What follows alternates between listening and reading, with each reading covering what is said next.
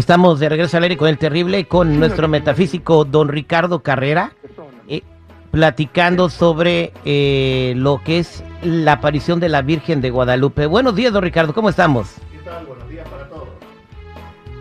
¿Qué tal? Buenos días para todos. Pues hablemos un poquito de esto. Hay gente que, pues, eh, por, por por cuestiones de, cómo crecieron y todo, todavía son un poco escépticos a esto, ¿no? Pero el ayate de la Virgen de Guadalupe y todo lo que rodea su, su aparición ese 9 de diciembre de 1561, pues ha, pues ha sido digno de que se investigue científicamente el acontecimiento, don Ricardo.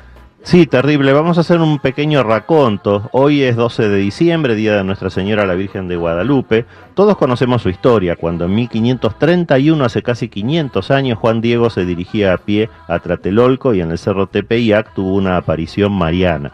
La Virgen le encargó que pidiera al obispo Zumarraga la construcción de una iglesia en el lugar de esa aparición, pero como el obispo no aceptó la idea, Juan Diego volvió a ver a la Virgen en una segunda y tercera aparición mariana para recibir la prueba que el obispo le exigía. Le pidió a la Virgen que al día siguiente subiera a la cima del Tepeyac para recoger flores y traérselas. Y a pesar de ser invierno y del clima árido, Juan Diego encontró varias rosas de Castilla. Las recogió, las llevó cargadas en su tilma, una especie de delantal, y en la cuarta aparición mariana, ocurrida el 12 de diciembre de 1531, la Virgen le mandó llevar esas flores al obispo como prueba de veracidad. Cuando frente al obispo Juan Diego abrió su tilma y dejó caer las flores, ahí apareció impregnada en la tela la imagen de la Virgen de Guadalupe. Tilma, me dígase el ayate, ¿verdad? Eh, sí, es, la manta era la el ayate es el tipo de tela y tilma es eh, lo que se llama como un delantal, es una antigua prenda eh, azteca. Entonces apareció impregnada en la tela la imagen de la Virgen que desde ese momento se convirtió en el corazón espiritual de la iglesia, tanto en México como en todo el mundo. Esa es la historia que podría ser mitad verdad o mitad leyenda, pero vamos a analizar ahora metafísicamente seis hechos que corroboran que esa imagen de la Virgen de Guadalupe no fue hecha por ser humano alguno y que es paranormal. Primero, la tilma fue pintada sin pintura. La tela en la que aparece la imagen de la Virgen está hecha de agave, que son los... Em, con los años el agave se deteriora fácilmente y además no hay rastros de pinceladas ni de pintura en la tela. Los colores se ven de lejos, pero al acercarse lo único que se ve es la tela blanca del magüey. Los colores desaparecen. La ciencia actual no puede explicar eso. Segundo, los ojos de la Virgen reaccionan a la luz. Varios médicos oftalmólogos analizaron los ojos de la Virgen y encontraron que sus pupilas se dilatan y contraen reaccionando a la luz como verdaderos ojos humanos. La ciencia actual tampoco puede explicar eso. Tercero, figuras humanas en los ojos. En los ojos de la Virgen se ve el reflejo de 12 personas, que son los testigos del milagro de cuando Juan Diego mostró su ayate. Es como una fotografía que capturó ese momento. La ciencia actual tampoco puede explicar eso. Cuarto, las estrellas del manto. Se verificó con estudios astronómicos que las estrellas del manto de la Virgen están ubicadas en la posición exacta que tenían en el cielo el día en que apareció la imagen. La ciencia tampoco puede explicarlo. Quinto, fue quemada con ácido. En 1791, un sector de la tela fue accidentalmente quemado con ácido muriático y un mes después, sin intervención humana alguna, el tejido dañado se había regenerado solo. La ciencia tampoco puede explicarlo. Y sexto, sobrevivió sin daño alguno a una bomba. El 14 de noviembre de 1921, un anarquista dejó a los pies de la Virgen un arreglo floral con una bomba.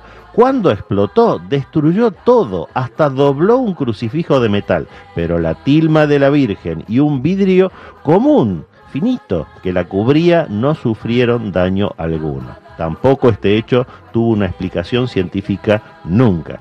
La conclusión metafísica es entonces que el origen de la imagen es paranormal, que la aparición mariana de la Virgen de Guadalupe realmente existió y ahí están las pruebas materiales que lo respaldan terrible. Y, oye, increíble entonces eh, esto del, del, ojo de la, de la Virgen de Guadalupe, ¿no? También.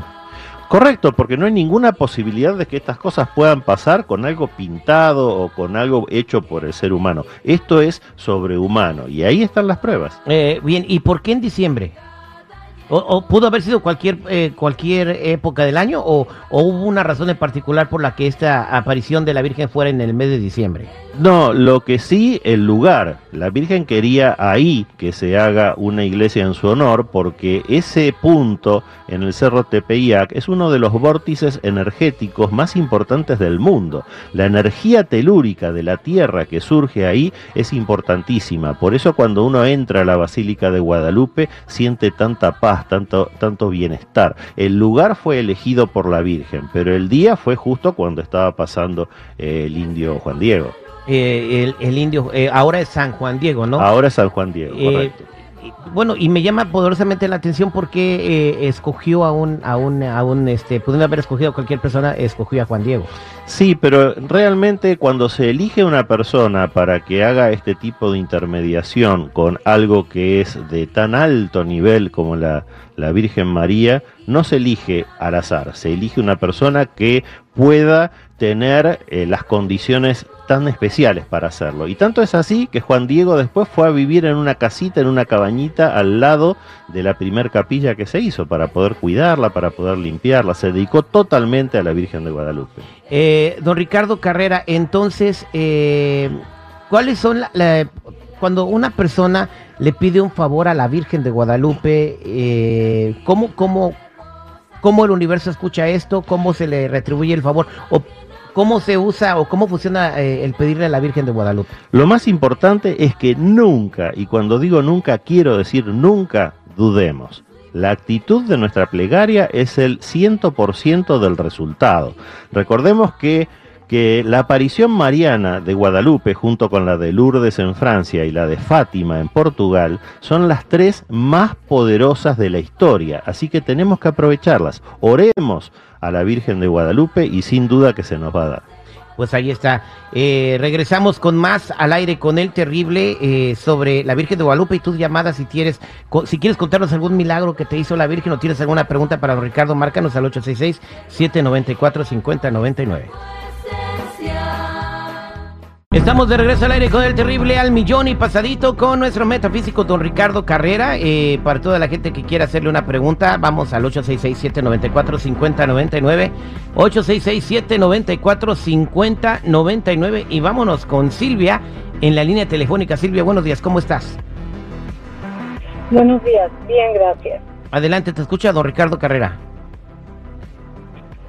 Mi pregunta es, don Ricardo, quería preguntarle si alguien me está haciendo daño porque tengo muchos problemas. No, Silvia, no estoy viendo para nada eso en la lectura que estoy haciendo, pero sí aparece el arcano 20, que es el de las malas decisiones. Deberías plantearte si los problemas de los que estás hablando no están causados por ti misma. Eh, corrige esas decisiones malas que estás tomando y vas a ver cómo esos problemas van a solucionarte. Suerte con eso, Silvia. Gracias, Silvia. Vámonos a más llamadas telefónicas al 866-794-5099. Eh, Martina eh, tiene una pregunta. Martina, buenos días. ¿Cómo estás? Martina. Hola, buenos días. Hola, hola, buenos días. Dice que tu mami murió el 12 de diciembre. primero que nada lo sentimos mucho, Martina. Sí, del 2018, justo el año que yo salí libre de cáncer terminé mi tratamiento en ese año y ella fue de vacaciones a México. Yo le supliqué que no fuera, o sea, yo no, yo no estaba contenta porque yo no me sentía bien todavía para ir, porque estaba terminando un año de tratamiento de cáncer y ella fue y justo ese día le dio un infarto fulminante y murió. Mira, Martina, lo que estoy viendo en esta lectura es que tu madre era una muy buena persona, bellísima por fuera y por dentro, pero el tema pasa por otro lado. Ella ya había cumplido su ciclo de vida. Nadie fallece ni un día antes ni un día después de cuando le corresponde. Así que ella se quedó en esta vida hasta el momento en que tú te habías recuperado, no tenía ya más futuro, había cumplido con toda su misión y simplemente por eso partió. Pero quédate tranquila porque ya se elevó, es una muy buena persona, te repito, y está ya preparando la siguiente encarnación. Presta atención a algún eh, niño que nazca en los próximos próximos años seguramente va a ser el mismo espíritu de tu madre reencarnado. Suerte con eso, Martina. Gracias, don Ricardo Carrera. Y, gracias, Martina. Que Dios te bendiga, Martina. Para toda la gente que quiera comunicarse con usted, don Ricardo, ¿cómo lo encuentran? Los que necesiten una cita privada conmigo me ubican en el 626-554-0300. Nuevamente, 626-554-0300 o en todas las redes sociales como Metafísico Ricardo Carrera. Muchas gracias, don Ricardo Carrera. Toda la gente que está en espera, no se vayan, se va a comunicar don Ricardo con ustedes fuera del aire.